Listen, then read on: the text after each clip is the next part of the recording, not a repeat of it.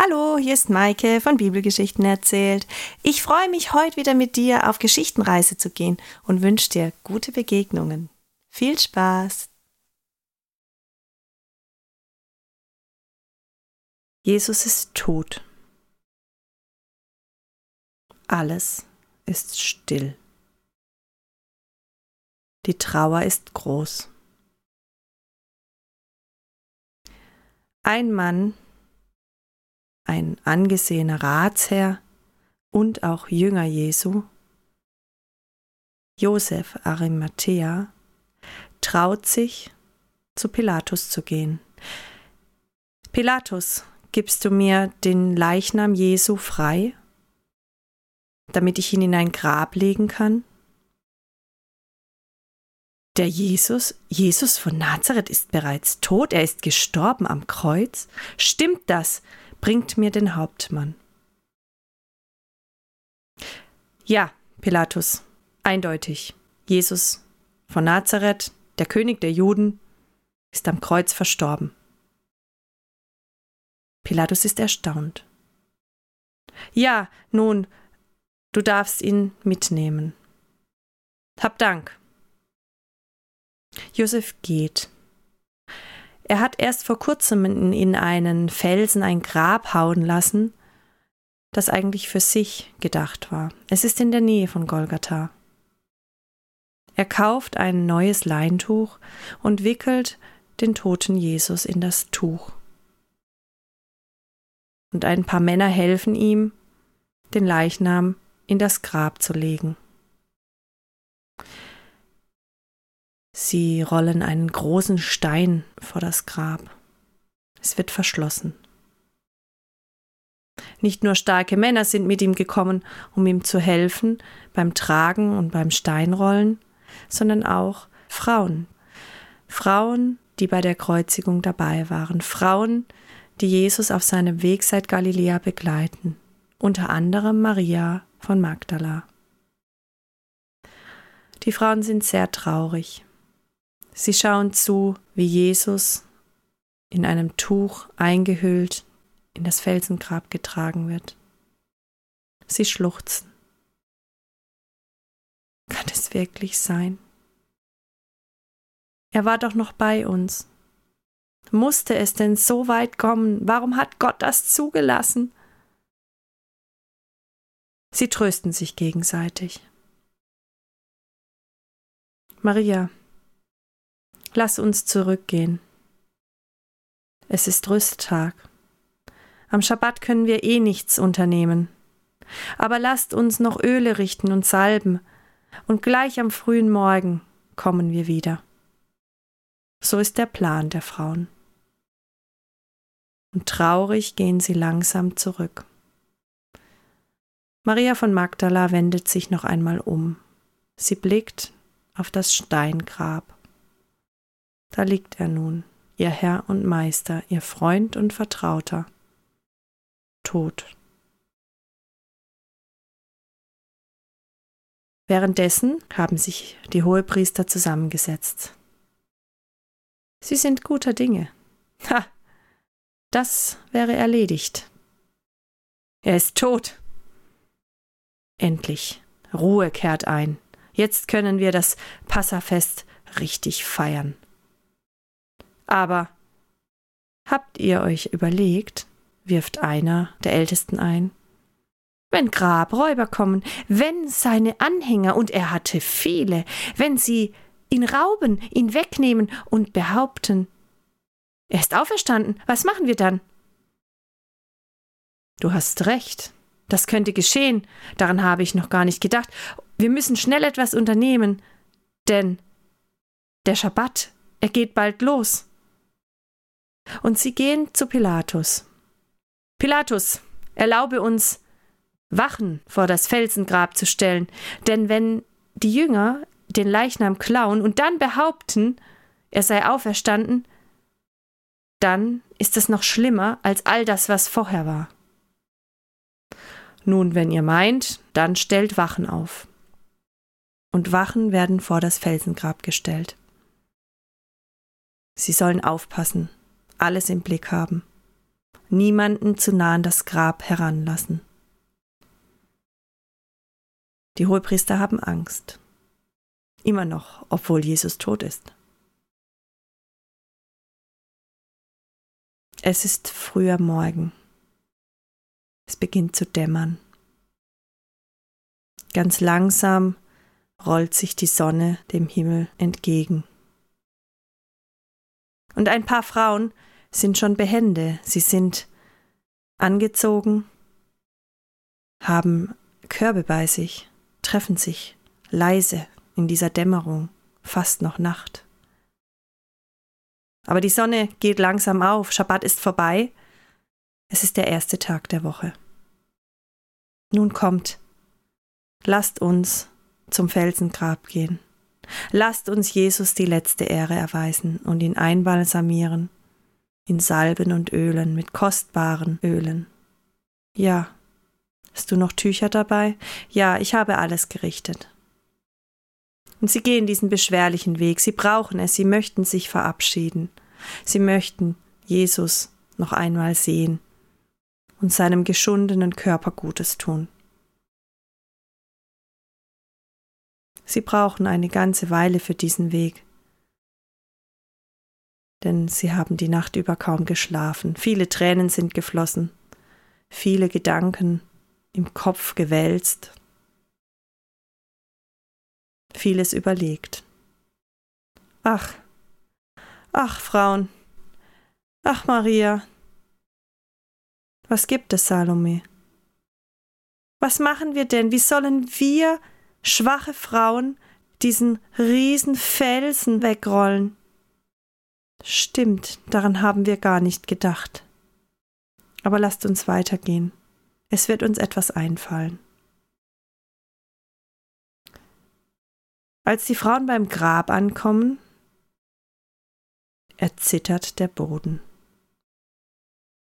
Kleine Grashalme am Boden fangen an zu zittern.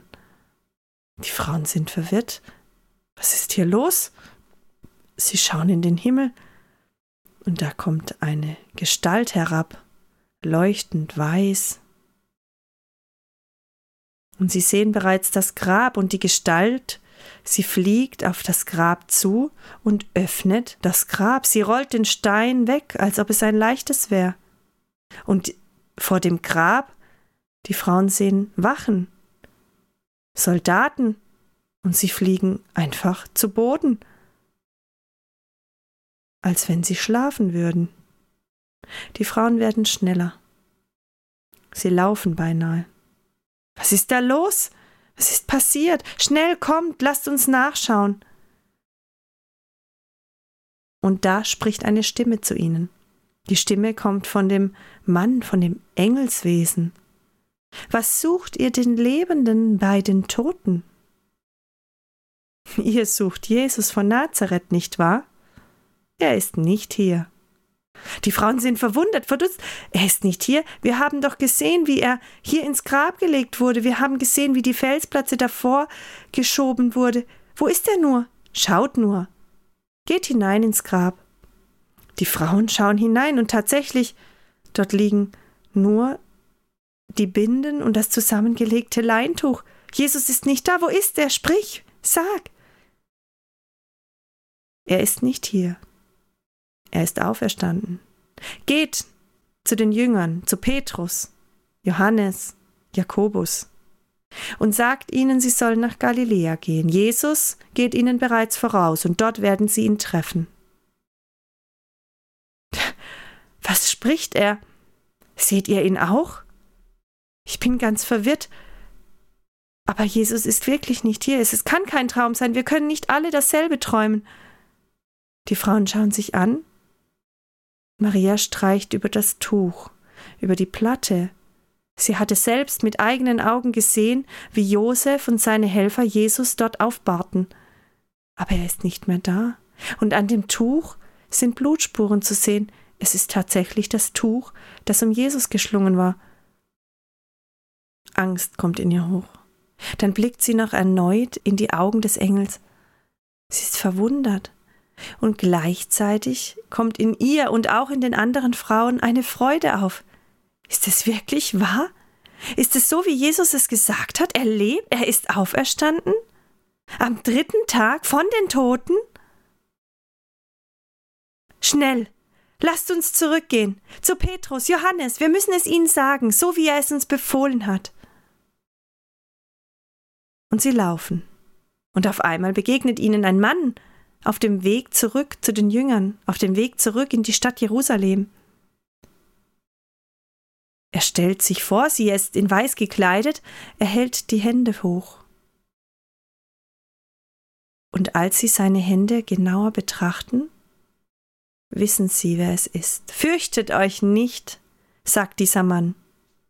Seine Hände sind durchbohrt. Ihr Blick geht zu den Füßen. Auch dort sehen sie Spuren von Nägeln. Löcher in den Füßen. Die Frauen werfen sich nieder zu den Füßen des Mannes, sie küssen sie. Herr, Meister, du bist es wirklich. Der Herr ist auferstanden. Ja, der Herr ist auferstanden, er ist wahrhaftig auferstanden. Sie blicken zu Jesus hoch. Geht, sagt es meinen Jüngern, ich treffe sie in Galiläa. Die Frauen sind beschwingt.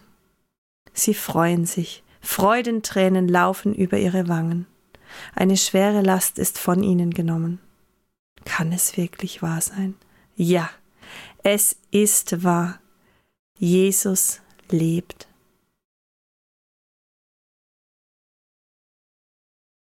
Kurze Zeit später treffen zwei Soldaten bei den Hohepriestern ein. Sie berichten exakt, was passiert ist. Sie berichten vom Erdbeben, einer Engelsgestalt, die vom Himmel herunterkam. Im Augenwinkel hatten sie wohl noch Frauen gesehen, die sich gerade aufmachten zum Grab. Und da waren sie wie benommen umgefallen. Und als sie erwachten, war das Grab leer. Nur die Tücher lagen noch dort. Er musste auferstanden sein. Die Frauen konnten das schwere Grab nicht öffnen, sie konnten den Felsen nicht wegrollen. Und da war dieser helle Mann. Er kam vom Himmel. Oh nein. Was ist das? Kommt, lasst uns zusammenstehen. Wir besprechen uns, was zu tun ist. Was reden Sie da? Ein Herr vom Himmel, ein Engel. Grabräuber. Und wenn es doch stimmt? Das könnten wir nicht, dann hätten wir ja den Sohn Gottes umgebracht. Wir müssen uns etwas einfallen lassen, wir müssen etwas unternehmen. Ich habe eine Idee. Wir geben ihnen Geld. Und sie sollen erzählen, dass Jünger Jesu den Leichnam geklaut haben. Und so tun sie es auch. Die Soldaten erhalten Geld. Dafür sollen sie überall erzählen, dass Jünger zum Grab kamen, während sie geschlafen haben und diese Jünger müssen den Leichnam Jesu geklaut haben. So, damit es aussieht, als wäre Jesus auferstanden. Und, und, äh, Kaiphas, was machen wir, wenn, wenn Pilatus das rausfindet, dass wir etwas Falsches äh, äh, berichten? Das können wir nicht machen. Wir sind Diener. Lasst nur, das werden wir schon richten. Erzählt nur, dass die Jünger Jesu geklaut haben. Als die Frauen auf die Jünger treffen, auf Petrus, Johannes und all die anderen, erzählen sie voller Freude von der Begegnung mit dem Engel und mit Jesus. Er ist auferstanden. Könnt ihr euch das vorstellen? Ihr sollt nach Galiläa gehen, dort werdet ihr ihn sehen. Geschwätz, was redet ihr? Ihr habt ja wohl geträumt. Die Jünger glauben ihnen nicht. Die Frauen wissen, von was sie reden, aber egal, was sie sagen, die Jünger wollen es nicht glauben. Zwei von ihnen machen sich auf den Weg. Sie laufen zum Grab, Johannes und Petrus. Johannes schaut ins Grab, Petrus geht sogar hinein, und sie sehen, das Grab ist leer. Sie verstehen nicht. Was soll das bedeuten, dass das Grab ist leer und was haben die Frauen erzählt? Maria von Magdala berichtet erneut von dieser frohen Botschaft. Doch die Jünger können es erst glauben, als sie Jesus sehen, als sie den auferstandenen Jesus vor sich sehen. Und dann können sie einstimmen in das Jubeln. Der Herr ist auferstanden. Er ist wahrhaftig auferstanden.